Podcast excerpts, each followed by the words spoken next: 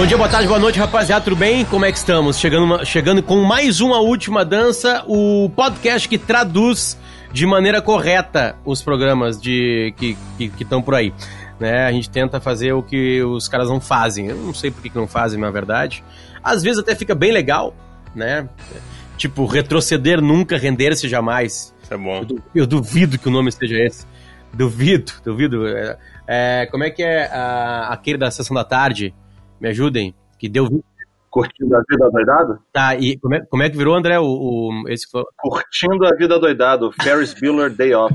Aí é um. Tem um que o original é bom, mas a tradução também é boa, que é Os Aventureiros do Bairro Proibido, que em inglês é Big Trouble in Little China. Os dois são bons pra mim, sabe? Eu acho legal, não tem problema nenhum.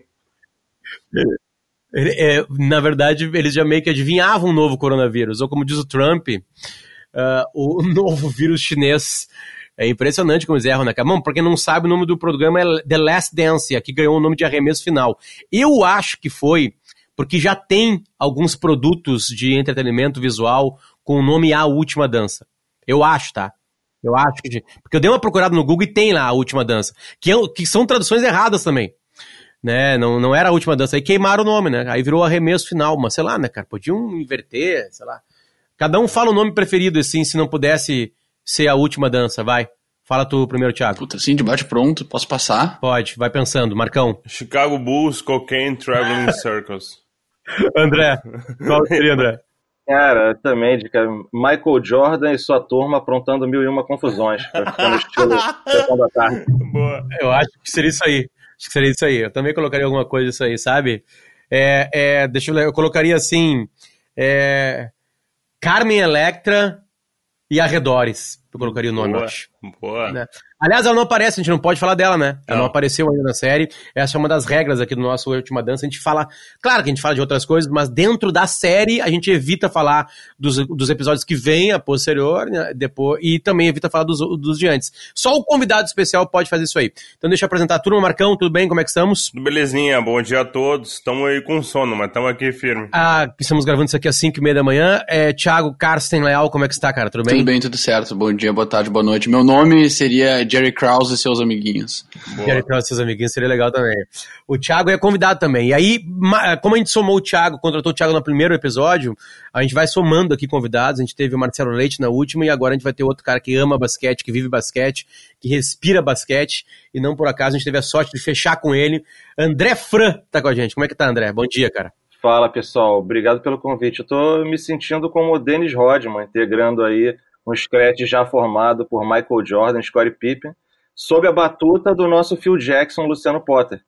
Então, é, Pô, obrigado, fã de vocês, ouço obrigado. todos os podcasts que vocês fazem, então obrigado pelo convite. André, se apresente, cara, tudo que tu, tu entrega pra gente de entretenimento, por favor, e, e, e jornalismo, eu, eu, eu, chamo de entretenimento também, tá? Não, não, não fica bravo, porque eu, eu acho que um programa que eu faço de jornalismo chamado Timeline é entretenimento também, então vambora, por favor. Passa a sua ficha. É um elogio. Eu, eu, eu, tento fazer o máximo que, o, que seja possível dentro do jornalismo de transformar informação em entretenimento. Eu acho que a gente atinge um maior número de pessoas com uma eficiência maior.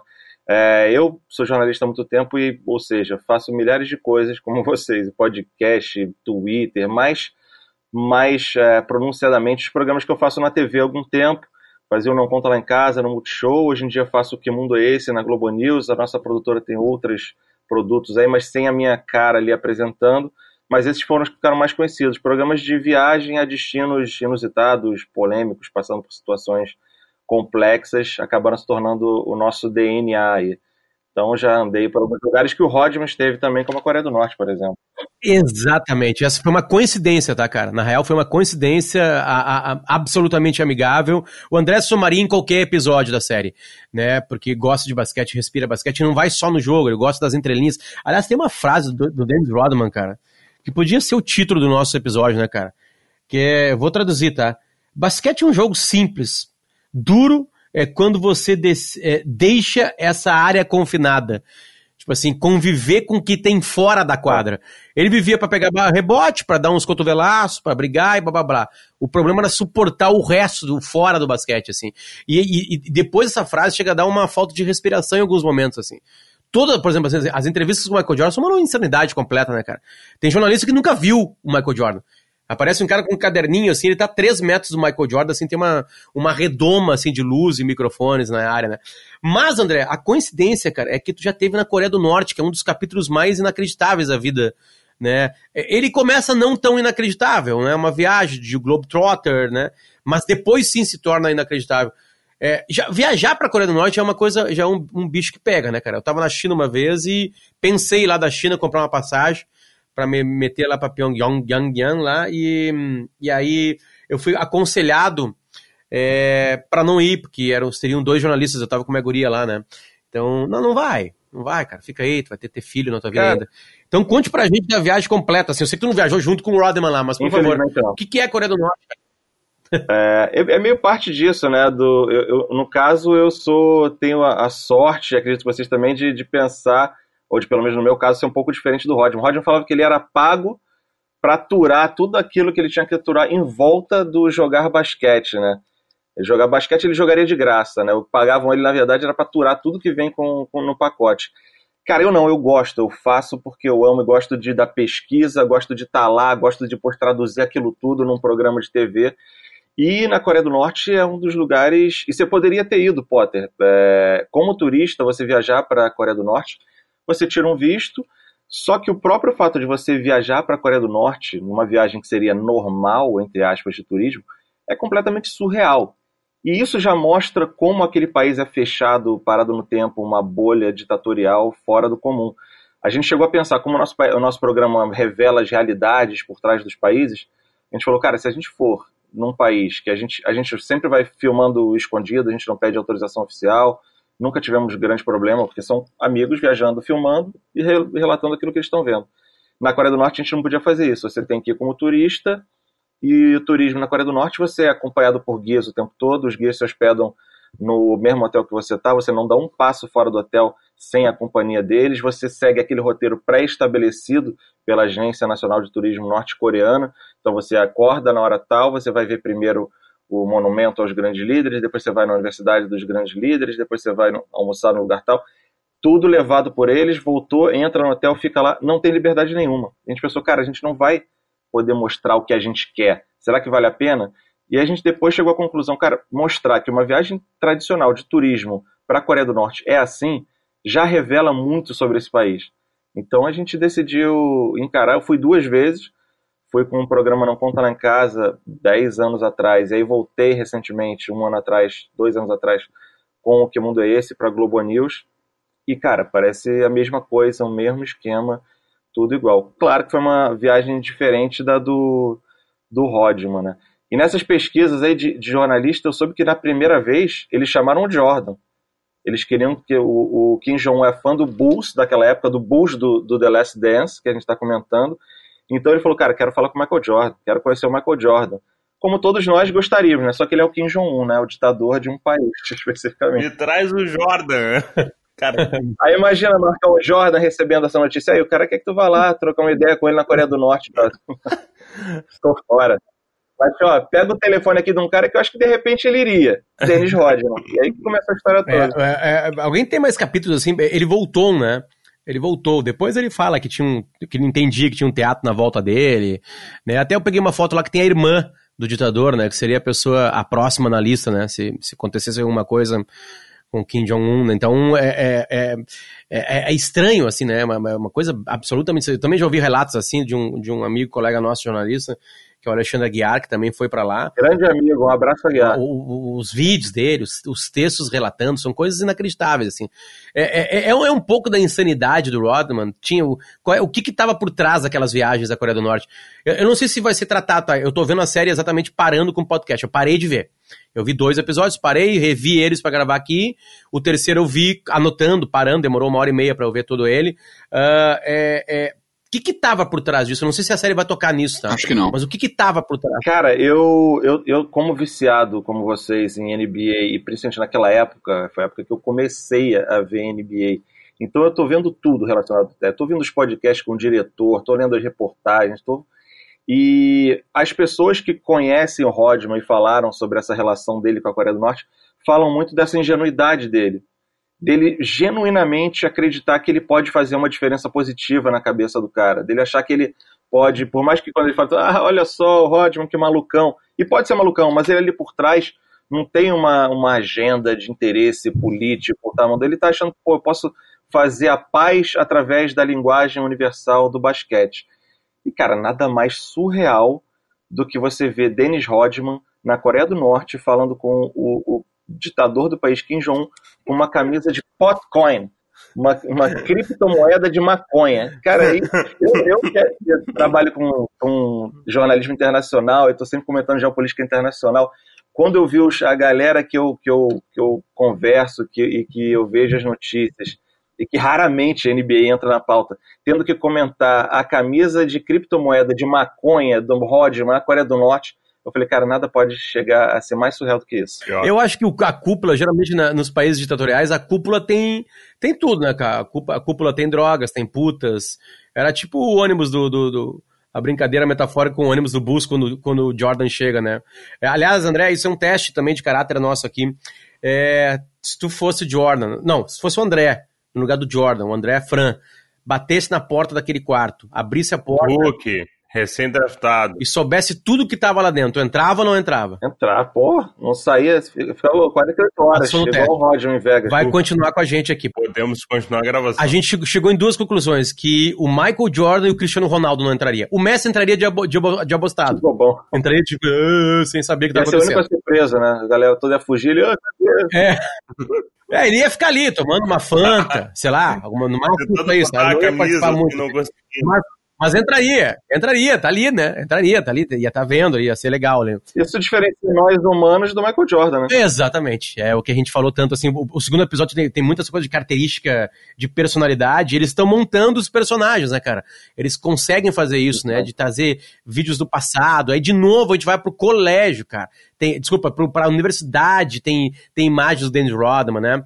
E aí a gente começa a ver que é uma figura, assim, completamente Cara, eu acho que não tem um jogador de futebol brasileiro que fez sucesso, tá? Eu tô falando assim, ó, eu, eu gosto de fazer comparação sempre com futebol, porque tem muita gente que gosta de futebol, não se escuta. É, que, que morou na rua dois anos. A gente tem miséria pura. Tipo assim, o Walter, o gordinho, sabe? Chão batido na casa dele. Era um teto em cima do chão. Né? Tem, tem, a gente tem muitos miseráveis. Agora que largaram tudo e foram pra rua, dois anos de, de, de rua, cara, é, disso, jogador, de, de novo, de sucesso, não lembro. É, ele não, ele não largou tudo, né? Ele foi largado, né? Ele não teve opção. A mãe dele é. disse que ele não tava trazendo dinheiro para dentro de casa, ele tinha 18 anos, ela, ela jogou ele para fora. O passado dele é, é muito complicado, né? É uma coisa que não fala no, no podcast sobre o passado dele, que de certa forma até é meio engraçado. O nome do pai dele é Philander. É, é, Philander significa flertar. tipo, o pai. O pai dele tem mais de 20 filhos. É, é, é uma realidade que a gente nem, nem imagina, assim. E, e, e, é, muito, é muito interessante o jeito que a série traz esses elementos do passado das pessoas principalmente desses principais personagens, para entender o que, que, eles são no futuro, né? E no final das contas, ele sempre precisou de um certo nível de autoridade para performar, né? Porque ele nunca teve, ele, ele, nunca teve um father figure que ele pudesse se espelhar e, e, e, e se realmente ter aquela pessoa como, como um norte da vida. Então, o, o, Michael Jordan, sem dúvida, era uma grande autoridade em cima dele. O Phil Jackson era mais esse paizão que, de repente, permitia ele fazer algumas coisas, mas depois também cobrava.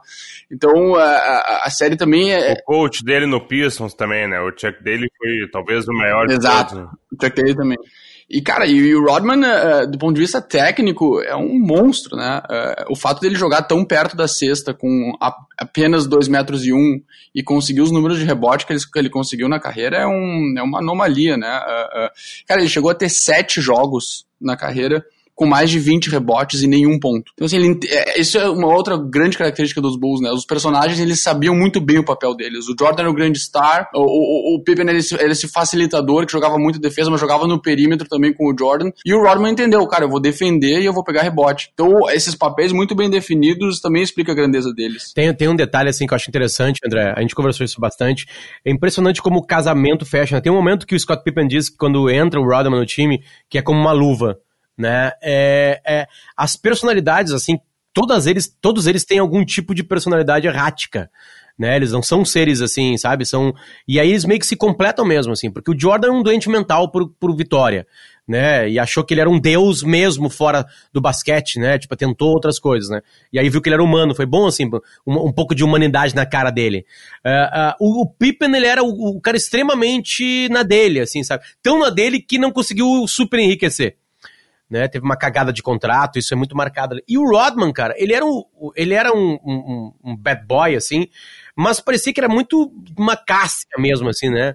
É, o, o, documentário diz até que é a Madonna que dá um pouco daquela coisa para ele, daí sei quem ele é, ah. sabe? Tem aquelas frases meio coach da Madonna né? Tipo assim, ah, você não pode falar, se importar com o que os outros pensam de você, seja que você é mesmo, assim. Seja você mesmo. É, é, parece que o trio, né? Que o trio, ele meio que, que se encaixa, inclusive em personalidades, né? Porque a gente tem quase tudo que os seres humanos têm nessas três figuras, né? De alguma maneira. Total. E, e como o Thiago falou, é, o cara que vem de uma de uma situação de pobreza, sem uma estrutura familiar, sem uma formação adequada, que morou na rua e de repente se vê como um grande astro da NBA em matéria de rebote, sem ser pivô, não teve ninguém como Rodman. O Barkley chegou ali, o Charles Barkley, a ter uma, uma relevância nesse sentido de reboteiro e tal, mas tirando o Will Chamberlain, por exemplo, que era center e foi um cara lendário, você tem logo depois ali o Rodman. Então, é, e, e, aí eu já vi também entrevistas que falam exatamente disso que você falou, Potter. É, o que, que, é isso dos, dos piercings, da tatuagem, o cabelo? Cara, ele, e ele fala isso que a Madonna ensinou para ele, o que ele não sabia nem traduzir aquilo, né? Ele, ah, é que é a minha liberdade, eu gosto de me expressar. Cara, é uma armadura.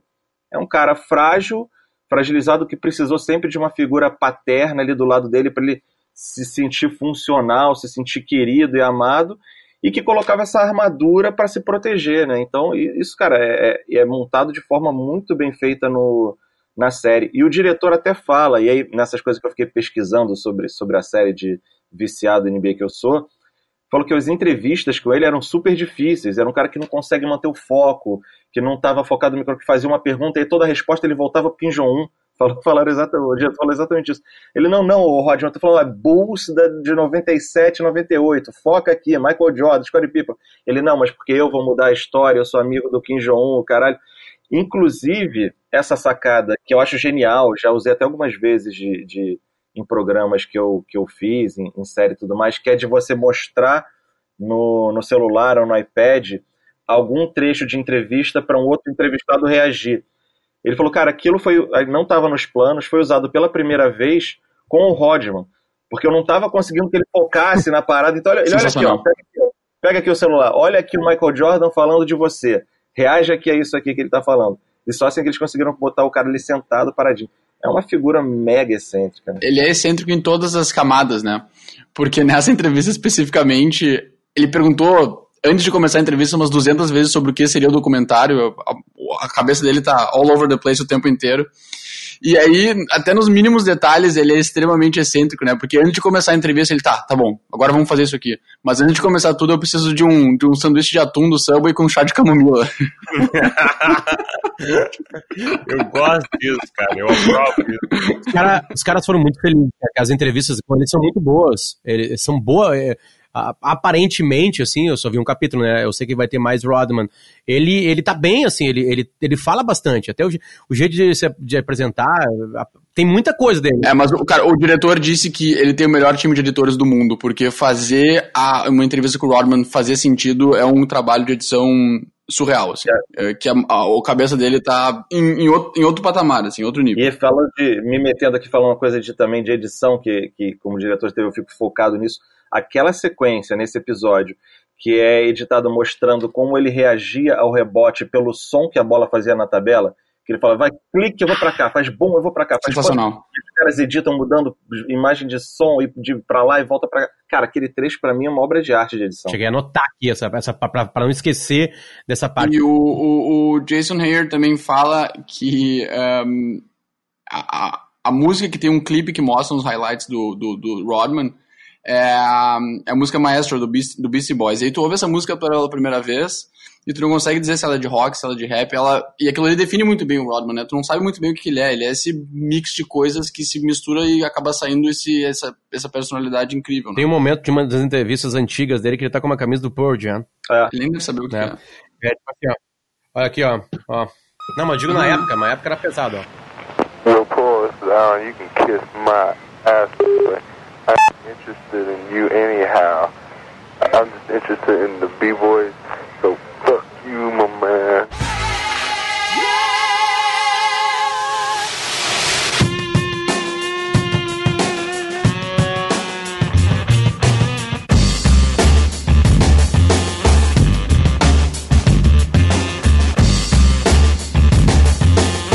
Eu acho que uma das melhores profissões do mundo é escolher música para reportagem. É escolher música para reportagem da NBA. Porque eu lembro, cara, é, isso é uma coisa muito marcante na minha infância, assim. Eu lembro de gostar da NBA. Bom, era alegrete, tá? Eu tava mais fudido que vocês, eu tenho certeza absoluta. Uh, uh, uh, aí começaram a chegar umas fitas de melhores momentos. Tinha fitas VHS de melhores momentos. Que o Ardiles comprava. Era um cara na cidade inteira. E aí ele organizava um caderno e ele emprestava as fitas, as fitas rolavam. E a gente tentava gravar aquelas fitas num outro videocassete. Então a qualidade era terrível, entendeu? Eu botava numa fita de 6 horas e ficava vendo lances, assim. E eu lembro de, de escutar raps naquela época por causa da NBA. Sabe? Porque os clipes dessa. Eu acho que era. Eu acho que era o programa NBA Action que ia pra fitas, cara. Não lembro. Ou NBA Jam. Eu tô misturando agora aqui as palavras, sei lá se era videogame ou. NBA Action. Eu acho que era o Action, sim. É, e era, foi assim que chegou a NBA pra mim, porque a gente falava assim, André, no, no episódio passado. O Jerry Krause pra gente era impossível de saber dele. Se não morasse nos Estados Unidos. Não tinha internet, cara. Sabe? Não tinha. Ah, jornal. Tu tinha que comprar um jornal de Chicago e ele vir de avião pra ti. É, eu tô falando morando no Brasil, entende? É, então, e aí se chegasse no Rio de Janeiro, onde tá o André lá, teria que pegar mais um avião para Porto Alegre e um ônibus para Alegrete. Não ia chegar. Ah. Não tinha como saber essas histórias, entende? Claro que tinha. Se um dia chegasse o jornal, tu ia saber que tinha um cara, tinha um vice de futebol, entre aspas, insano, que não sei, que brigava com os caras, personalidade errática, blá blá blá. Então foi legal também isso no documentário, de apresentar personagens que a gente, só com a Bandeirantes, eu não tô falando nem Band, era Bandeirantes, não conseguia entender. Pra gente era um, um joguinho por semana, tá? Obviamente nos playoffs isso aumentava um pouco, né? Um beijo pro Álvaro José, a gente quer convidar ele aqui, que fez parte da nossa infância, adolescência lá, né, cara? A gente passava mais tempo na frente da televisão ou no banheiro. Eram os dois locais da casa que a gente mais entrava lá. É, assim, essa escolha de personagens por episódio, é, é, é, ela existe, porém, tem um personagem central que está em todos os episódios, né?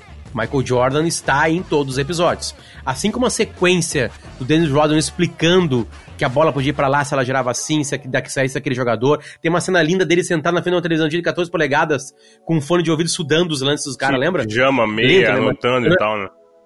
É, eu não lembro se aquilo era Pistols ou Bulls, eu acho que já era Bulls ali. Cara, tem é, uma coisa legal do, um do Rodman isso aí que é o seguinte, tá? Basquete, ele é geometria espacial, né?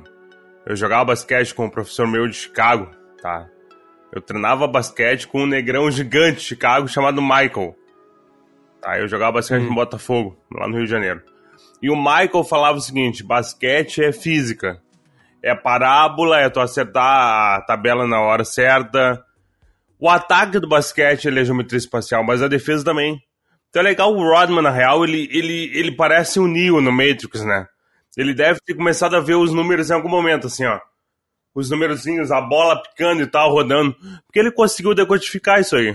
E, não, e detalhe, é, é, desde a universidade, porque ele tinha uma média de 10 a 15 rebotes na universidade. Ele é um gênio de geometria espacial, na real. Ele é um cara completamente desfocado, ele parece um hamster, né? Ah, olha ali, uma, uma, uma, um amendoim. Sabe, ele não, não é um ser humano, né? É. Mas ele conseguiu decodificar de maneira geometria espacial. Tem um texto maravilhoso do David Foster Wallace sobre tênis que ele fala sobre a geometria espacial do tênis. Tênis para ele é só matemática. E ele fala sobre a beleza do tênis na quadra ser um jogo de geometria espacial. Tem que saber onde é que a bola vem e onde é que tem que botar a bola. É pura geometria. O Rodman, cara, é um gênio disso aí. Ele intuitivamente, ele começou a descobrir os formatos que a bola podia rodar, girar, picar, cair e tal. E ele basicamente sacou. Ele, ele, ele sacou o código. Ele é um gênio, cara. Um gênio da física. Só que ele não sabe. O Jordan fala isso aí, né, na, no episódio, de que ele tinha uma inteligência pro basquete muito, Exatamente. muito forte. Até de ler as defesas, né? Eu faço, claro. eu faço um paralelo com o Draymond Green, a galera que curte NBA e acompanha atualmente, o Draymond Green do Golden State Warriors, falam muito isso, que um dos grandes talentos dele, que não é tão forte na pontuação, que é bom reboteiro, mas é como ele lê o jogo, que ele antes de começar a jogada ele já entendeu como é que ela vai se desenhar, tipo um jogo de xadrez mesmo. Exatamente. A quadra é pequena, né? O, o diretor, vocês que, que, que, ouviram os podcasts com o diretor, Thiago e André, não sei se o Marcão ouviu também, eu não ouvi. Uh, é, ele se mostra mais. Um, não é emocionado a palavra certa, mas tipo assim, ele, ele é mais falante quando ele tá falando de Dennis Rodman. Porque aparentemente é um personagem maior, né, cara? Pelo menos um. Não, não, não, é difícil falar maior, assim, mas ele tem. Ele tem mais informação, né? No sentido de visual, de vida, de história, assim. Ou ele tem, ele tem um, uma, um platô para falar do Jordan, do Pippen e do. E do e do, do Rodman. É, eu sinto no MJ, cara. Ele, ele, ele cresceu vendo. Ele, ele é de Boston, ele cresceu vendo o ápice dos Bulls destruindo os Celtics dele. E aí ele, inclusive, no, depois do podcast que ele fez o primeiro episódio da, da documentário, ele contando assim até do drink que ele pediu quando ele conheceu pela primeira vez o Michael Jordan, porque, cara, é, ele, ele pegou na mosca ali, ele devia ter pouco menos de 15 anos quando no auge dos Bulls. Então a idolatria que ele tem pelo Michael Jordan, acho que ninguém de nós tem em relação a nenhuma outra pessoa, assim, é, em termos de esportista, sabe? A gente tem, a gente vive no tempo de Messi, de LeBron, de, de, de Ronaldo, mas, cara, ele viveu ele viveu do dia a dia do Jordan lá, então a idolatria dele em relação ao Jordan é um absurdo. Eu também, eu também senti isso. Uma coisa que, eu, que ele falou em relação aos personagens, isso eu não sei se foi no podcast ou se eu, se eu li em algum lugar, o Thiago de repente vai saber. É, e até que o Thiago falou no primeiro episódio que eu ouvi, de, perguntaram para ele, né, a galera quando convidou ele para dirigir a série, ó, a gente tem esse material, o Jordan liberou, pelas circunstâncias lá que vocês já contaram, você acha que isso aqui sustenta 10 episódios? E ele falou, cara, para um fã de basquete como eu e pra gente também, só assistir os treinamentos desse cara sem nada por cima já é interessante, eu já assisto. Agora, para construir uma narrativa de série com um arco, né, que cresce e desce em cada episódio na temporada toda, não dá. Então, por isso que ele faz essas voltas no passado e principalmente essas buscas da história dos personagens, né, para conseguir encher de forma interessante e criar uma narrativa coerente ao longo do, dos episódios. Bem, e eu acho, que, eu acho que foi muito assim, de personagem para personagem. Então, se o Rodman se destaca mais, talvez é porque ele é mesmo um cara mais, mais colorful, né? Assim, mais que, é, sei lá, que chama mais atenção. Mas eu percebi em uma das entrevistas dele falando em relação ao Jerry Krause, porque aí já tinha saído o primeiro episódio, né? Que fala um pouco do Krause, que meio que vilaniza o, o Jerry Krause. E ele fala, cara, isso me incomodou um pouco, porque não era o que eu queria. Eu não queria botar essa tinta no Jerry Krause de um vilão, de um cara babaca, de todo mundo odiar ele porque ele tinha muito de genialidade por trás e da montagem daquela história toda, né? por mais que tivesse esses atritos. Então, indo na sua pergunta, Potter, de se tem um personagem que sobressai em relação aos outros, é, eu acho que todos têm essa coisa meio igual. É claro que o Michael Jordan sobressai em qualquer coisa que ele fizer ou que fizerem sobre ele, mas eu, eu senti esse peso que ele, que ele ficou ali no, em relação ao Jerry Krause que realmente, cara, é um gênio, um cara que montou o, o, o, time que foi campeão depois com o Jordan, que veio a ser campeão, não tinha nenhum do time original, né, de quando ele chegou na NBA. Foi tudo sendo remontado, reencaixado, e eu acho um grande, e aí eu já me lembro que eu já acompanhava, e, e também, igual você, Potter, eu, eu aprendi inglês esperando no final do mês chegar a revista da Sports Illustrated, Aí meu pai, mês sim, mês não, ele liberava, tinha uma grana, ó, pode comprar, que era revista gringa, né? Então era mais cara do que a revista brasileira. Então, não, esse mês, beleza, vai lá, compra. Aí eu li aquela revista, cada que sabia que só ia chegar no outro mês ou não a outra, lia com o dicionário do lado, foi assim que eu aprendi a, a falar inglês. Você sabia que a gente tinha sido MVP da temporada um mês depois. Hoje em dia tá vendo ali na hora, tu fica aguardando, saiu, é o fulano de tal. Então, então e cara, eu lembro de Tony Kukoc, que era um cara que já se ouvia falar na Europa, o cara genial. Mas na, na, naquela época não tinha essa coisa, né, de um Luca Doncic, de um cara, de um Bodanovic, os caras da Europa estão circulando, esse mundo mais globalizado, todo mundo já vai para NBA, já era uma coisa do cara, Kukoc, como é que vai? O cara europeu vai chegar lá. Tinha tido o Drazen Petrovic tal, que já abria um pouco as portas, mas foi uma coisa que a gente viu na série, né? como é que ele foi recebido meio com, com ressalvas ali. Mas, cara, genial, Jerry Krause pegar e antever que aquele cara ia dar certo. E, e como vocês, gremistas, é, é, receberam a homenagem feita para vocês nesse episódio, cara. É uma homenagem linda, né, cara? Só mudaram o nome do time, né? Botaram Detroit, Detroit Pistols, assim. Foi legal aqui, aquela homenagem pro, pro Grêmio do Filipão, né? Ganhou, né? É, é, o, time, o, time, vencia, cagava os cara pau. Entende? Tipo assim, sabe? De vez em quando perdia pra namoradinha do Brasil, que era o Palmeiras, né? Esse era o confronto dos anos 90, né? É, cara, a história do Pistols, ela é maravilhosa. É, é, é porque, para mim, para mim, The Last Dance, ela, ela, ela pode ser uma série que vai abrindo galhos, entende? E o Galho Detroit, cara, é uma coisa maravilhosa. Cara. Muito bom. Porque se a gente tá comparando a época que a gente consumia basquete, a, a, a, a mudança dentro da quadra é muito maior. Nossa. É gigantescamente maior. Entende? Tipo assim, é, era, era quase liberado, era quase hockey mesmo. Tem alguém que fala no meio da. O Runner? Né? Tipo assim. O Runner fala isso aí. O Bill Lambier, o, o center do, do Pistons, cara, aquele cara, um, sei lá, ele fazia o Dinho parecer uma moça, entendeu? Sim, é, óbvio que, né, que, tipo assim, é, é, é, tá ali o Detroit Pistons como um destruidor de Michael Jordan. Também tem uma poesia maravilhosa, é, eu digo de edição, André no momento que eles estão falando que a regra de Jordan, né, na tradução aparece, né? Como é que faz para marcar o Jordan? Porrada. Sabe, cara? E no meio disso tudo tem o Jordan falando assim: não, até hoje, cara. Até hoje eu odeio eles. tipo assim, sabe? É, é, é, era, era pessoal mesmo. Esse Jordan sem filtro nas entrevistas é um dos, dos pilares, assim, desse, desse documentário ser tão especial. O cara fala mesmo. Ó, Isaiah Thomas, vocês mostrar desculpa, não sei se acho que não é desse episódio. É do próximo. Mas entrevista não é, do Isaiah é. Thomas, ele nem, nem mostra, já, já vou discordar, não precisa nem mostrar. Se é do Isaiah, eu gosto, quer. E ele fala. Vocês viram o Bad Boys, o documentário também da série 30 por 30, 30 for 30, da ESPN, que é sobre esse Detroit Pistons? Não, cara, eu não vi. Cara, cara pelo amor de Deus, me prometam que hoje à noite vocês vão fazer isso. Não é tipo de anotar, não. Hoje, por favor, Potter, você hoje à noite vai lembrar do André Fran e vai botar tá tá É sensacional. E, e, até uma conversando com alguns amigos também que são NBA maníacos e, e trabalham com TV, falam, cara, é, em termos de qualidade de, de roteiro e de direção, essa série é tão boa quanto outras. Essa do Bad Boys é sensacional também no mesmo nível. O que diferencia The Last Dance é, cara, são as imagens que o Jordan só liberou agora e o Michael Jordan falando sem filtro nenhum, o que leva a galera no entorno a ter que falar também. Né? No Bad Boys, a estrutura, a narrativa, o roteiro, a direção, as imagens de arquivo, a arte, a edição, é tudo primoroso como no The Last Dance. Só que você não tem um Michael Jordan falando tudo que a gente sempre quis saber e Sim. nunca tinha falado, né? Essa, é isso. É, é sensacional. Não, e assim, obviamente que o personagem malvado, é, a gente entende, né? A Disney já vem fazendo isso pra gente na, na, na, cinematografia. Tem que ter um malvado ali pra gente ter uma atenção. E, e o Detroit é colocado assim. Só que o Detroit ganhava, cara. Tu não ganha NBA só cagando todo mundo a pau. Isso não existe, essa possibilidade. Tu vai ter que fazer sexta, entendeu? vai ter que fazer. Obviamente que de vez em quando a gente vê uma manchete, mas ganhou a defesa naquela eliminação, né? A defesa de Detroit garante a vaga, né? É, é, e o Jordan sendo puta, cara, naquele 4 a 2 né? Então, tipo assim, é, é, tem uma poesia ali também. Só que uh, esse capítulo, ele para mim, de, na, teve, ele dá três sequências de, de edição, de, de, de arte.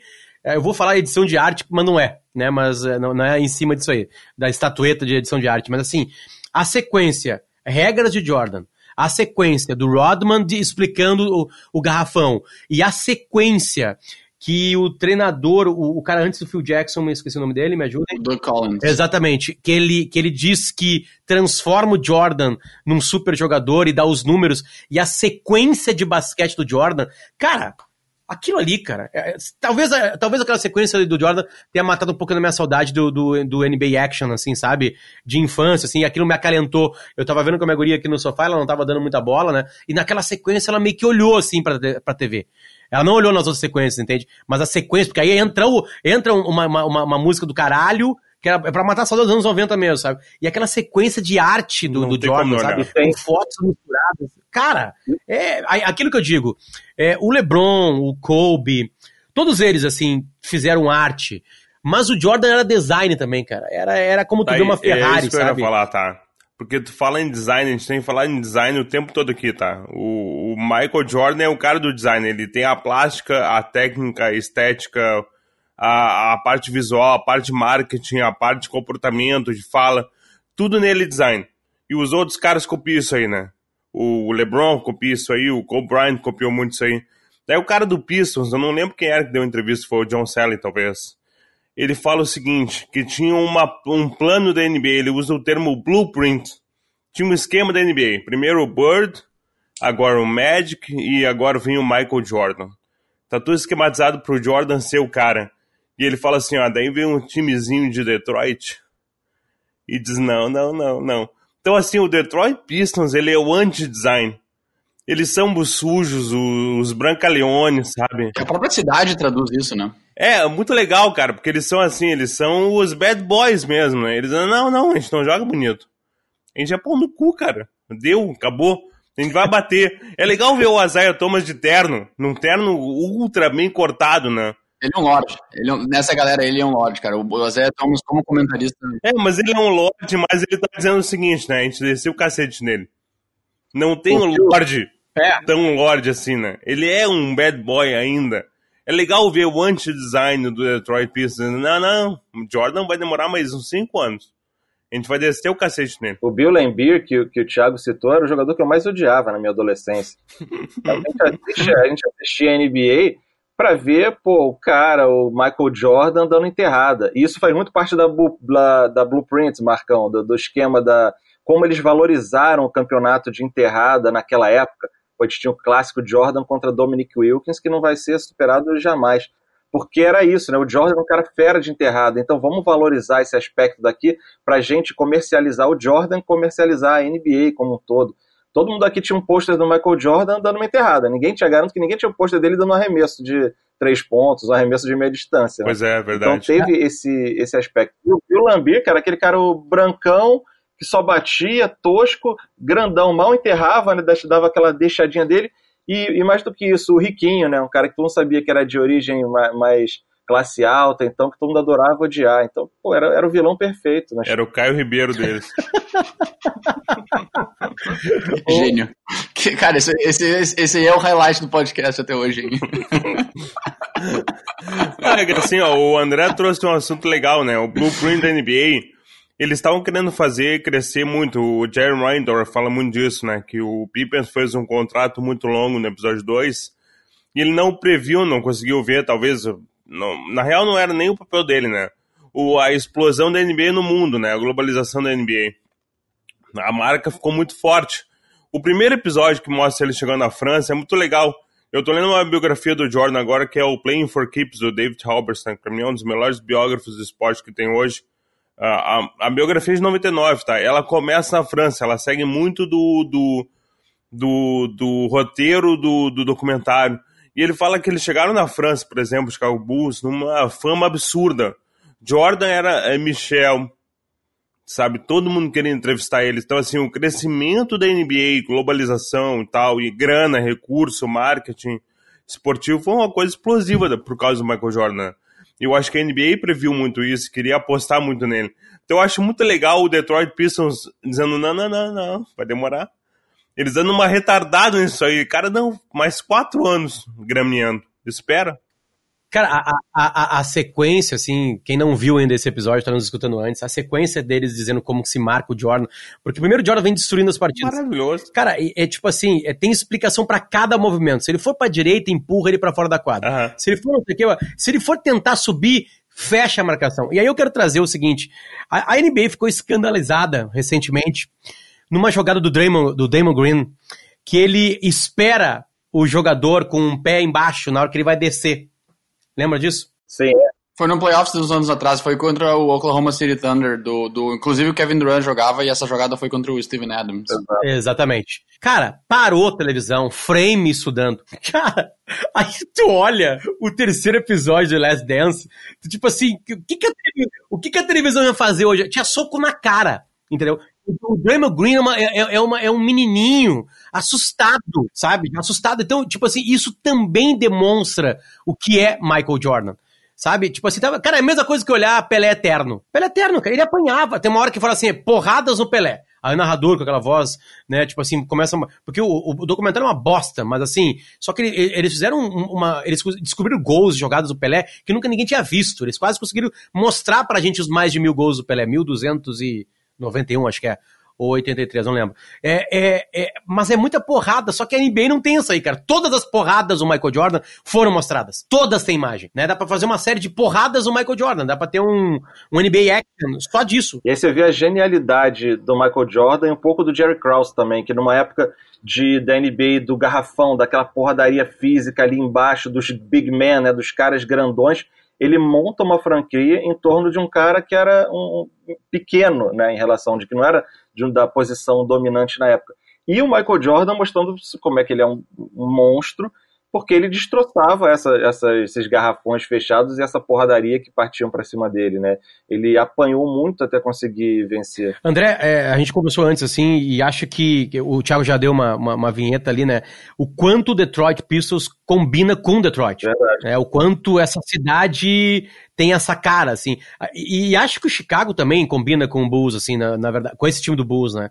Uh, o, o que, que tem de Detroit no Pistols ali? Cara, essa coisa da cidade do trabalhador, né? Do cara que arregaça as mangas e vai pra ralação, que é isso tudo que você tava falando. Eles não eram os mais. que, que Marcão tava falando, que eles não eram os mais bonitos, os mais adorados, os caras que tinham a grande estrela eles eram os caras que arregaçavam, ó, vamos trabalhar, vamos suar sangue aqui, vamos brigar, vamos pra porrada, vamos na raça, mas a gente vai ganhar. Time de, time de operários, né? É o blue collar. Que é conhecido mais pela, pela raça do que qualquer outra coisa, né? Não tem grandes estrela, não tem grandes cifras, mas e que era isso, era cidades operárias, foi a cidade, o grande motor da América, né? Os Pistons são os pistões, né? Então, e era a cidade do, do, dos automotores, das fábricas automotivas que movimentavam os Estados Unidos, que recentemente eu até fui, fiz uma reportagem lá, foi muito significativo por está em decadência. Você vê aquelas grandes avenidas feitas para aqueles milhares de carros fabricados hoje em dia vazias, as fábricas abandonadas, tudo quebrado. E foi a galera ali que virou a eleição, né, que votava antes democrata e votou republicano, deram a vitória para o Trump recentemente. Né? A galera que não se via mais representada, que viu todo aquele momento de trabalho, de força, de luta sendo colocado de escanteio. Então é, é, legal a gente ver toda essa, essa junção da sociedade, da política, do esporte contada através dessa história do Bulls e no caso do Detroit Pistons. O documentário que ganhou um Oscar é sobre uma fábrica reaberta para os chineses em Detroit? É em Detroit, Marcão? Não, é em Flint. É Michigan. É Michigan, né? É Michigan. É. É, tem uma cara parecida, né? Bom, uh, cara, eu acho que esse episódio ele tem coisas marcantes, tá? Que continua mostrando pra gente o surgimento de um gênio, né? É, é, vale lembrar que nós estamos no terceiro episódio e nenhuma taça foi ganha ainda. A gente tá vendo a preparação pra taça. O time se montou. O próximo episódio a gente sabe que é sobre o Phil Jackson. Então, tipo assim, tem alguém que vai comandar, porque tem essa troca de treinador também. Ele foca em Dennis Rodman, é, é, nos apresenta esse personagem e dá uns presentes pra gente como Detroit Pistons, assim. É que pra contar a história do Rodman, precisa falar dos Pistons, né? Porque o Pistons formou ele, né? Ele era parte dos Bad Boys. E aí foi ali que a mente dele se desviou e, e, e ele enfim, foi encontrado no carro dele com uma arma, tinha pego no sono, talvez por sorte, não sei.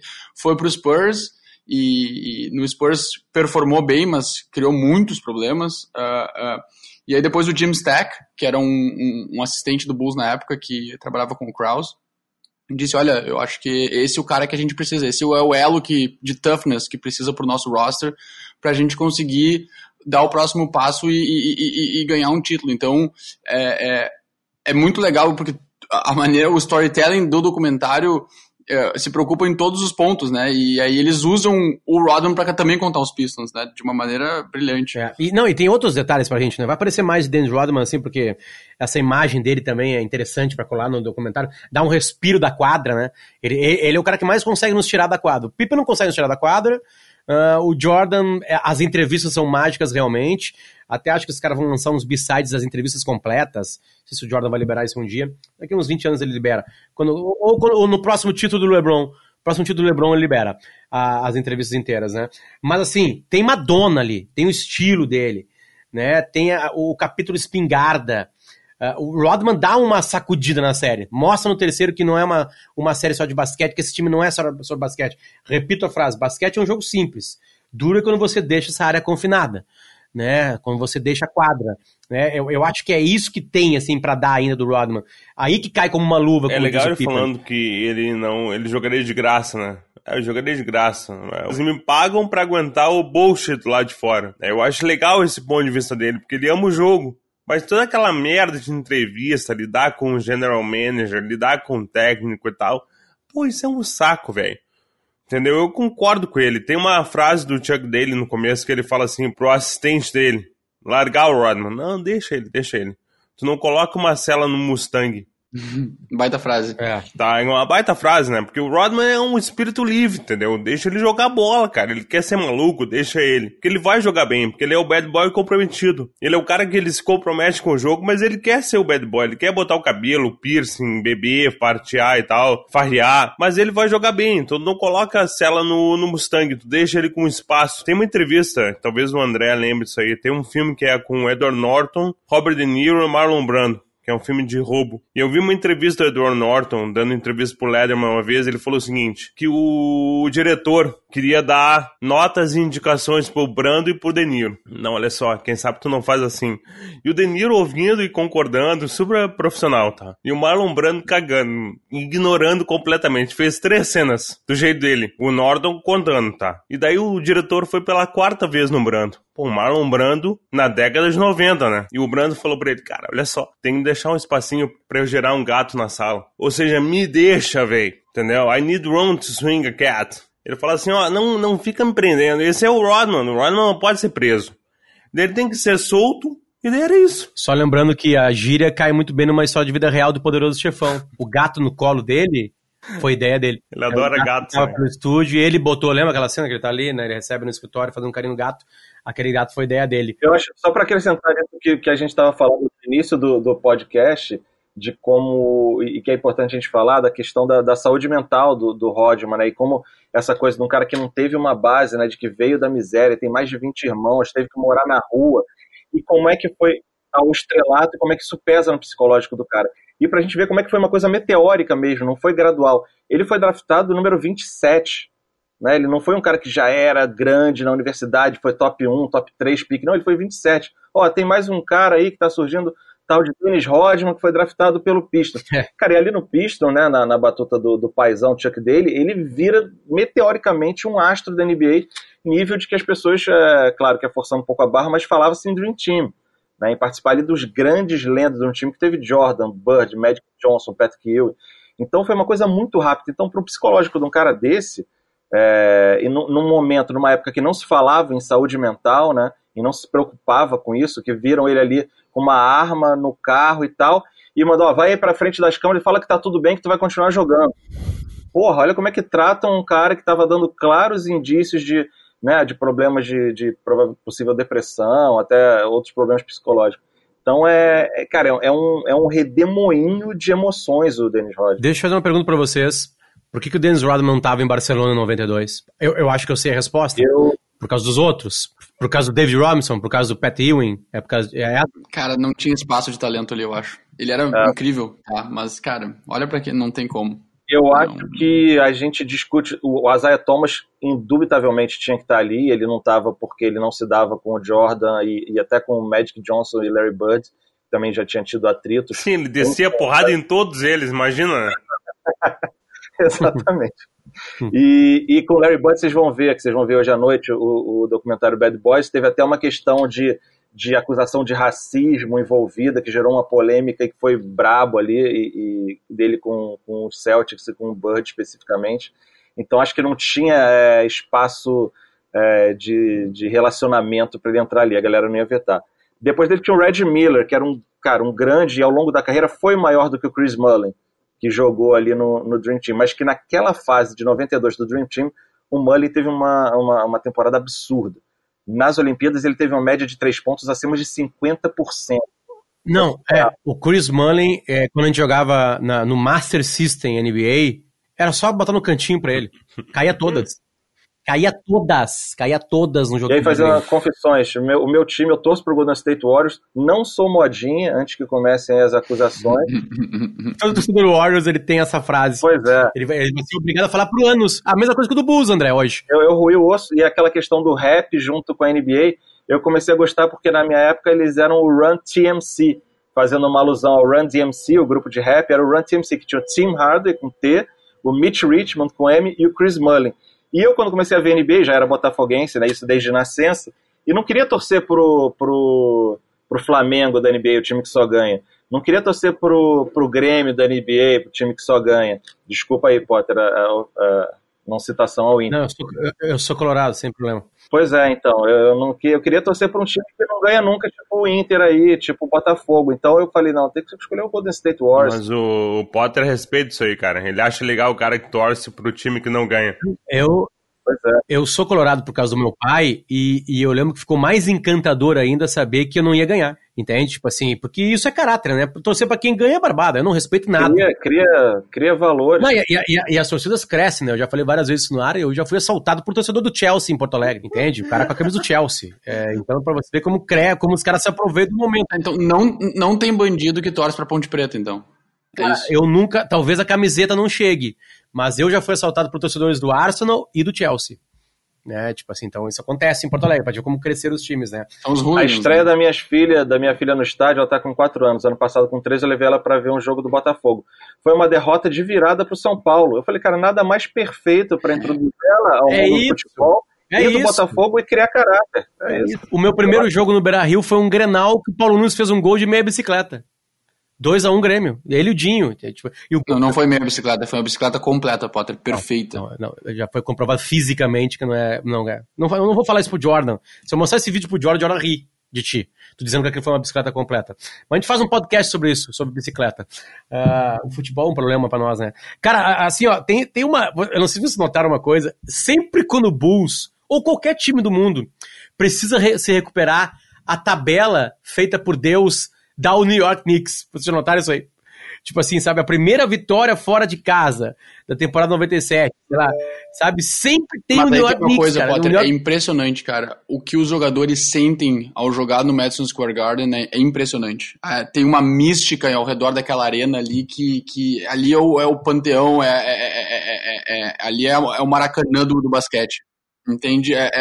ali todos os Cara, o bling bling tá tudo ali. É, é, impressionante. Quando até o Spike Lee fez aquele documentário do Kobe, foi uh, uh, logo depois ele ter destruído um jogo lá no, no, no, no, no, Madison Square Garden. E aí brilha o olho dos caras em falar que eles tiveram uma grande performance lá, impressionante. É, ainda é o recorde, não fiz essa punheta, mas ainda é o recorde de, de, de alguém de fora, o do Jordan. Que é mostrado isso, né? Ele faz 50 pontos. Né?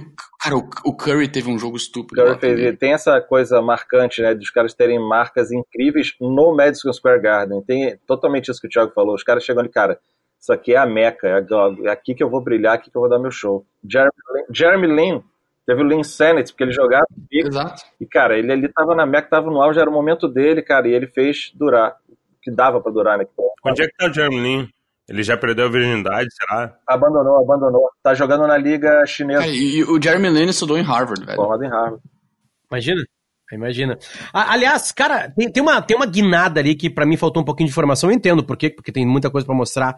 Mas, assim, é, é, o salto da, de um morador de rua para uma universidade, né, na vida do Dennis Rodman, né? Tipo assim, eu tô na rua e daqui a pouco alguém chega, ó, oh, tu quer ir lá jogar no time da universidade? É, alguém tem mais informação sobre esse salto? É, se foi imediatamente assim, se ele já estava na casa, em casa de novo, né? Porque, tipo assim, em tese na rua, tu tem, tu tem, tem que ter dinheiro para comer, né, cara? Tu não tá treinando basquete para alguém te observar, sabe, e te levar para uma universidade. Né? Não é brincadeira o sistema de college dos Estados Unidos, né? Não é bem assim, não é? Não, não é Na época era, era bem mais. O critério era bem diferente de hoje em dia. Havia um mendigo? É, mas aí ele conhecia alguém e outra coisa. Uh, isso é uma coisa sensacional dos Estados Unidos, né? Não importa, tu tem acesso ao esporte, né? Não importa qual camada da sociedade tu faz parte. É, tanto é que ele fala, ele dizia, ah, eu vi os caras vendendo droga, eu vi os caras consumindo droga, eu dormia no, no, no jardim de um amigo meu, mas ele disse, ah, eu sabia que se eu usasse droga ou se eu bebesse, eu ia performar mal na quadra. Então eu não fazia, embora eu vivia no meio daquele contexto. Então, mesmo assim, ele estava, seja lá onde ele morasse, ele tinha acesso ao, ao, ginásio da cidade, ele jogava, ele, ele, ele era visto ser jogado e, e aí vai de, de encontro aquele ponto do Marcão do último episódio que faz total sentido, que ele é outro, ele é outro ganhador da, da loteria genética, né? O cara, tava ouvindo o Jalen Rose falar, que ele, comentaria, ele é ex da, ele é jogador e comentarista hoje em dia da ESPN, e ele contando que, imagina, ele no auge do, do, do da fisicalidade dele, no, no, início da carreira, ele foi designado num jogo para box out o, o Dennis Rodman, significa tirar ele do garrafão para impedir ele pegar rebote. Ele disse que, cara, esquece, entendeu? Esquece, era uma mistura de força com velocidade que não era imparável, entendeu? Para pegar rebote. Então, é, é, por, por, por, ele ter essa, essa infância difícil, mas ao mesmo tempo ter tido acesso a, a, ao esporte anyway, uh, transformou ele numa, num potencial prospect de college. Entendeu? E ele foi para uma universidade menor também, né? Se eu não me engano, South, Southeast ou Southeastern Oklahoma. Isso aí. Uma universidade de ponta, uma Duke, o CLA, não ia fazer uma aposta desse, tão arriscada assim. Os caras já vão mais numa coisa na boa, né? Ele era um, um azarão. Eles precisavam completar o time mesmo, André. Eles precisavam completar o time. A gente tá precisando de um reboteiro. Tem um cara lá que tu joga é. na quadra lá, tu dá uns pratos de comida para ele, ele vai, literalmente. É, mas a sorte, ela, ela tá presente, né? O Pippen também teve sorte, né? Ele só entrou pro time porque vários caras perderam a bolsa. E tu tinha que manter o é. time. E daí ele falou, olha, eu tô aqui. E daí ele ganhou um lugar. O Rodman também, cara, foi sorte. É basicamente sorte. Olha que coisa loucura, a loucura disso aí. É, o mais legal é o seguinte, a gente vê no college, assim, né, que o, o, os caras que depois eles ficam iguais, o quanto a NBA é um super funil. A gente já falou do funil, funil físico, né, de envergadura, e aí tem um super funil também de qualidade, porque todos os caras que estão jogando na universidade têm números impressionantes. Tudo bem que ele foi a 27 o 27 a 27 escolha do draft, lá de 86. Mas assim, uh, ele tinha números, tipo assim, ele, ele fazia double, double, double, né? É double, double ele fazia. Sim, nos jogos da universidade, tipo assim. Então ele, ele, ele ganhava jogos sozinho ganhava já sozinho, passava por cima dos caras, entende? Tipo, pegava todos os rebotes, ele, ele era uma sumidade ali. E aí depois quando ele entra na NBA, tá, tudo bem, ele entra num time que tem a característica dele, que ele casa muito bem. São dois times né, que ele entra como uma luva, né? O, o Pistons e o, e o, e, o, Bulls. Então tem um, um, pouquinho dessa sorte também, assim, como disse o Marcão, de se encaixar em universos Na hora assim certa, como, como com esse. os jogadores certos, com o treinador certo, é... Também não. Tá, a gente, a gente sabe que o próximo episódio é sobre Phil Jackson, tá? A gente tem um pouquinho do começo da relação do Phil Jackson com o Dennis Rodman. Que foi, que foi, tipo assim, né? Tipo assim, pra te ver o tamanho de poder de gestão de um cara como o Phil Jackson. A gente vai, a gente vai ver, eu, eu, eu acho que vocês já viram, eu não vi ainda. Não vi. Uh, o quarto episódio. Então, uh, eu tenho certeza que essa vai ser a dança. De mostrar o tamanho de gestão de um cara como esse, para lidar com isso. Um gancho de Phil Jackson bacana, que já aparece também um pouco na, nas entrelinhas do terceiro episódio, é quando mostra a, a, a, foto do roster ali do, do ano que o Doug Collins era o, o técnico, ele já aparece ali como assistente técnico naquela foto. E aí, voltando pro Doug Collins, é, é, foi ele que ele tem um relacionamento incrível com, com, com, o Michael Jordan até hoje, né? Inclusive, quando o Michael Jordan voltou bem mais tarde na carreira para jogar no Wizards, o técnico do Wizards na época era, era, era o próprio Doug Collins. E ele, ele foi a primeira pessoa a liberar o grande talento do Michael Jordan, né? Sendo técnico do, do Jordan, o, o, o Jordan sendo uh, coached pelo, pelo, pelo Doug Collins, ele foi MVP, ele foi o melhor defensor da temporada, ele ganhou o All-Star uh, Game MVP, ele ganhou o Campeonato de Enterradas. Então, acho que começou a ser traduzido em números, sendo treinado pelo Doug Collins, a, a grandeza do, do, do, Jordan, né? E aí o Phil Jackson já estava no meio desse contexto e acabou depois assumindo como, como head coach. Mais uma vez, é, destaca o vilão Jerry Krause, né? Porque ele observava o Phil Jackson desde a época de universidade, né? Ele foi levando, depois a relação azedou, mas ele que foi levando o Phil Jackson e apostou no Phil Jackson ali pro Bulls. Não, tem uma frase legal do Doug Rollins que ele fala assim, pergunta pra ele, tá, e aí, qual, qual é a tática? Ele, ah, joga a bola no Michael e saiam da frente e não atrapalhem. Que era, essa era a metodologia de gestão dele, né? Como é que a gente vai ganhar esse jogo? Joga a bola no Michael e deu. Acabou. É. E funcionava até a semifinais de conferência. E é impressionante como os relacionamentos com o Jordan funcionam bem. Quando tu consegue mostrar um, um comprometimento competitivo a ele, ele te mostra isso de volta, né? O, o Doug Collins estava extremamente nervoso, inclusive era no Madison Square Garden no primeiro jogo que ele estava sendo uh, uh, técnico do Bulls. E aí o, o, Jordan vê que ele tá nervoso, leva um copo d'água dele e diz assim, cara, eu sei que é o teu primeiro jogo, fica tranquilo, vou te dar essa vitória. Porque ele entendia o quanto o Doug Collins queria ganhar e aí ele, é, é, é, ele consegue fazer esse relacionamento mútuo de, de competitividade. Porque se tu não mostra o grind ali, realmente a força e a vontade de ganhar, cara, ele vai, ele vai trash talk e vai, tipo, te jogar para fora do time, né? E uma comparação que dá para fazer também com esses grandes mega astros da NBA, principalmente LeBron James e Kobe Bryant, é de quando você, é, nisso que você falou, Thiago, atiça a competitividade do cara para ele entender de que ele só vai ganhar quando ele incluir o time na parada. Né? Porque ele sozinho, como Michael Jordan sozinho naquela época do Doug Collins, ganhava tudo, mas não ganhava título, né? Então ele teve que começar a botar os outros jogadores para participarem para ganhar título. Mesma coisa foi com o LeBron James, né? O cara era um monstro, botava a bola de braço, debaixo do braço e levou o Cleveland Cavaliers à final, mas não conseguia ganhar. Chegava, tinha aquela barreira a ser ultrapassada para ele ser para ele ser campeão. E o Kobe também, ouviu a vida toda essa coisa de que ele não passava a bola. Né, no, no, no jogo final que o Ron Artest, já era até Meta World Peace lá, outro malucaço pelo ódio, que faz o arremesso decisivo, e aí ele fala na, na coletiva de vitória de, de campeão do Lakers, ele fala, cara, eu não acreditei quando o Kobe me passou a bola. Mas a minha maior felicidade era ter recebido um passe do Kobe. O Kobe passou a bola. Eu realizo a vitória. É bem isso. Uma, uma referência meio longe, mas se alguém que tiver afim, não estou incitando a violência, mas se alguém quiser ver uma briga boa, põe no YouTube uh, Indiana Pacers contra Detroit Pistons com o Ron Artest. Cara, é uma... É um... Malice at the Palace. Tem um vídeo documentário só sobre essa porradaria.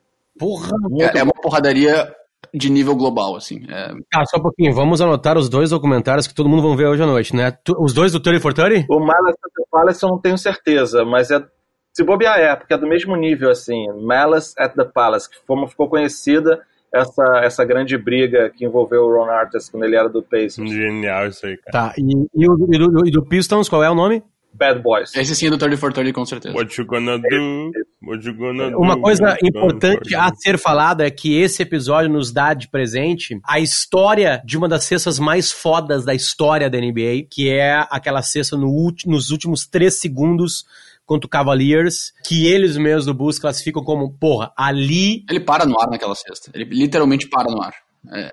Não, e tem uma quebrada na mão dele que ele consegue deslocar a mão, é uma coisa, sabe? E a, a vibração dele, né? Tem um pouco de, de contra a turma do amendoim de Chicago, né? Contra os jornalistas que não acreditavam que o Bulls podia vencer e passar de, uma, de, um, de um Cavaliers, né? É, é não, não tem o título naquela temporada ainda, mas ali naquela sexta, cara, é, a, ali tem tudo do Michael Jordan. E, e, e para mim, assim, André, aí vai ser uma punheta de quem é, já trabalhou em TV, assim, e tu vive de, de vídeo. Tem uma vitória do cinegrafista imediatamente após essa cesta, o cara que tá atrás da outra, do outro garrafão, que ele abre, ele tem rapidez de abrir o, o, porque ele tá focado no Jordan e na cesta, e aí o Jordan dá um salto, cara, e vibra, meio Pelé, assim, só com as, com as pernas abertas, assim. no ar. Ele, ele meio que ocupa, eu acho que ele ocupa uns 6 metros de envergadura, para comemorar. E o cara abre rapidamente a, a, a câmera ele vem para trás, entende? Como é que, como é que o jogo, o jogo de lente, ele vai, como é que é o nome técnico para isso? Sei lá, ele abre, Ele abre, ele abre, ele abre, ele abre a câmera. Porque senão ele, se fosse um abostado, um imbecil, ele perderia aquilo ali. Mas ele nos dá de presente, porque tem a cesta entrando com, com, com, com a com o sinal, né? E aí ele abre ela, cara, mostra o ginásio, mostra o jogador do Cavaleiros caindo.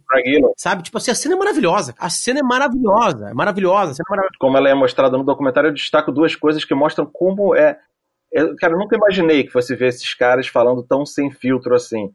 Primeiro é o Jordan falando, e geralmente tem aquela coisa né, do jogador, seja de qual for o esporte, principalmente os caras mais renomados.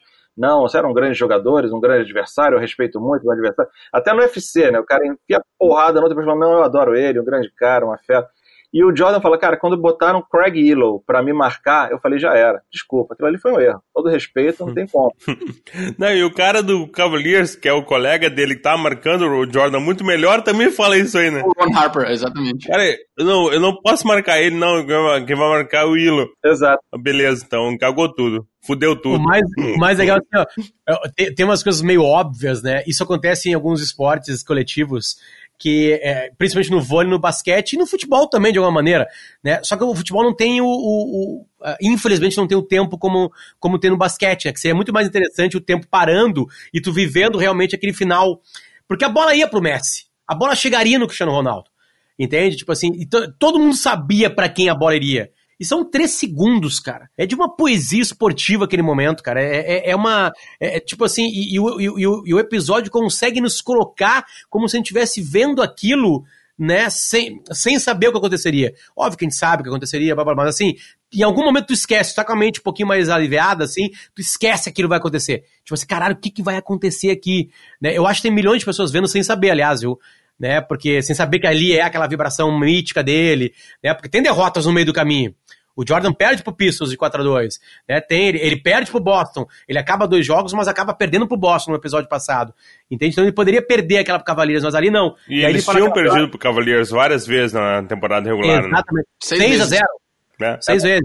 Seis. Não, é legal, tem uma parte com três jornalistas. Isso. Que ele chega assim, um deles é o Sam Smith, né? Depois fez uma, uma biografia do Jordan com o Jordan. E ele fala assim, ó, você falou Genshin em três jogos. Você já era.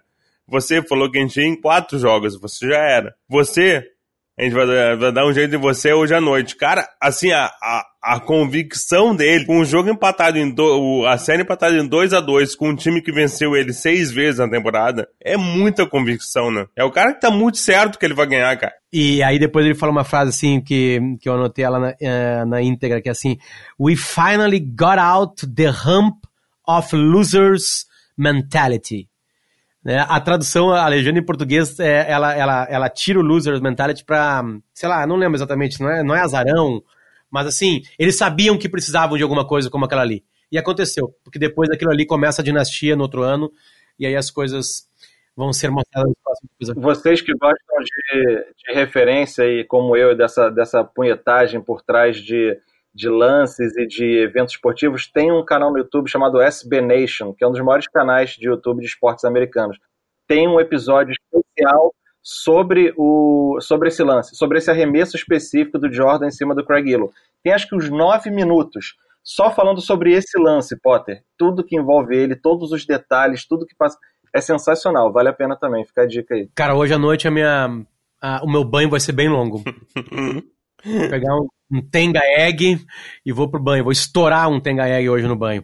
André Fran, cara, é, é uma pena que a gente não consiga ir somando, né?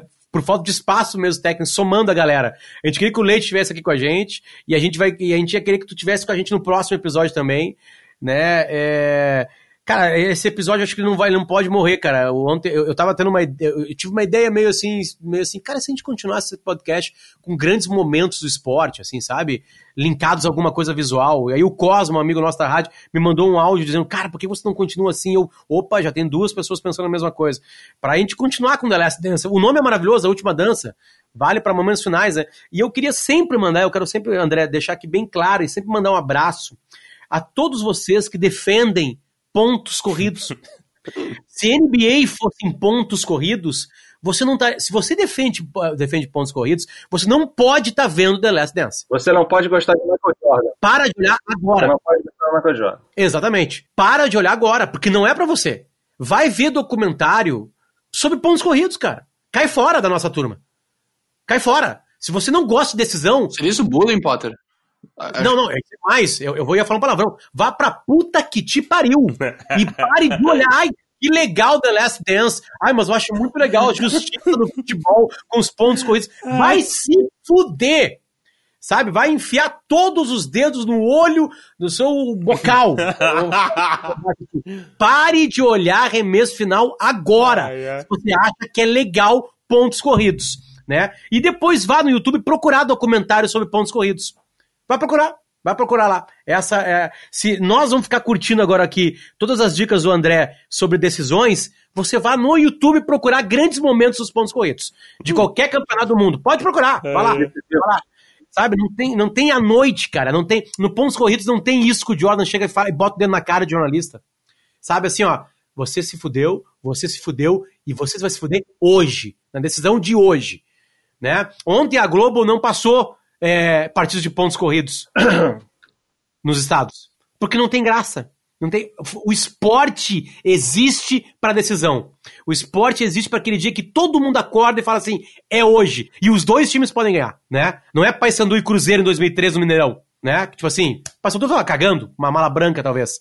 E o Cruzeiro tava lá com o Alex e o Luxemburgo ganhando o Campeonato Brasileiro sem nenhuma graça, ninguém lembra disso. Não vão passar Cruzeiro e Paysandu, vão passar Cruzeiro e São Paulo na final da Copa do Brasil com aquele gol do Giovani que passa embaixo da final e o Rogério Ceni se caga todo. Entende? Aliás, hoje a gente teve um torcedor do Grêmio, Thiago, eu, torcedor do Inter, Marcão, torcedor do São Paulo, e o cara com mais caráter no programa, o André Fran, torcedor do Botafogo. Um sofredor original. É isso aí. André, sem palavras, cara. De novo. Volte sempre. Pô, cara, foi um mega prazer e que se, se serve de alento, falando o último aporte aí de informação, o diretor falou, cara, em janeiro eles não tinham ainda nenhum episódio terminado. Mês, no início desse mês, eles estavam finalizando o episódio 9 e 10, que foram ao ar ontem. Né? Ou seja, foi feito muito corrido. E ele falou que tem muito material ainda para outros é, projetos bônus e desdobramentos. Então, quem sabe não tem um, um The Last Dance 2 muito mais louco ainda, e aí a gente a gente volta a falar. E se você acha que eu falei muito, né? Quero ver se me chamar no Era Uma Vez no Oeste, fala sobre cultura americana. Aí ferrou. Já tá marcado que um dia, um dia a gente, a gente, eu convidei o André, porque ia dar um problema assim, e o André, cara, não posso, eu tô no Japão. É, ele tá pronto pra, pra fazer o Era Uma Vez, ele tem a máscara já. Ah, eu tô no Japão. Não, e detalhe, o André, o André fez as contas, viu os horários e não gravou com a gente, porque não ia dar mesmo, ia estar tá fazendo o material dele, trabalhando lá. Né, ia estar tá numa entrevista, sei lá, numa, num, num, num take na, na, na, nas ruas, ou alguma coisa do tipo. Assim, ele, ele, fará, ele faria, Marcão. Ele faria. Ele faria. Ah, fico feliz. Vamos marcar. Então tá, então tá obrigado. Sou fã de vocês. Foi um prazerzão. Agora, na pandemia, Tá com tempo aí? Tô em casa. Então tá. Por, último, por último, Potter, só porque o Jason Hayer, o diretor, falou uma outra coisa muito legal e perguntaram para ele: tá, mas e aí, depois das gravações, tu desenvolveu um relacionamento com o Jordan, na hora que estavam cortando a série, editando tudo, tudo tu perguntou para ele o que que vai, o que que não vai. E aí ele começou a rir quando perguntaram isso pra ele, porque é, aí ele listou todas as partes que estão envolvidas na edição uh, uh, desse documentário, tá? Eu vou listar agora para vocês. São os executivos do Netflix, os executivos da ESPN, os executivos da NBA, o corporativo da NBA, o entretenimento da NBA e a marca do Jordan. Todos esses mandam comentários para uma pessoa que concentra todos os comentários e passa o time de edição. Então, isso, cara, é, é, é um absurdo. É, é impressionante. Não, e aí tiveram que apressar. Né? Era para depois da NBA. E eles apressaram, puxaram para abril. Então, tipo assim, a insanidade foi. Cara, quem já editou alguma vez vídeo, cara, sabe o sofrimento que é. É, nossa senhora. E, e, com uma responsabilidade dessas, então. Mas é um presente pra gente. Certo, André? Volte sempre, André Fran. Obrigado, cara, pelo teu carinho de estar com a gente aqui de manhã mesmo. Foi um prazer te ouvir. Valeu, pessoal. Certo, Marcão, um beijo pra ti também, a gente volta, tá? Beijos, até mais. E Thiago, tu te fudeu, né, cara? Tu participou do primeiro, vai participar de todos, agora a azar é teu. Tá? Tamo junto. Grande beijo. Valeu, até mais. Tchau, tchau. A gente volta na. A gente volta aí. A gente não tá lançando enquanto a gente vai gravando. Azar. Já acabou, né? A gente gravou isso aqui já com a série acabada, já com os 10 episódios uh, oferecidos, pelo menos nos Estados Unidos. É, então a gente vai seguir fazendo com uma, com, uma velocidade que talvez se encontre aí. Uma, uh, uh, não tanta, não tão espaçada assim, espaçadamente assim. Beijo para vocês, valeu. Última dança volta a qualquer momento.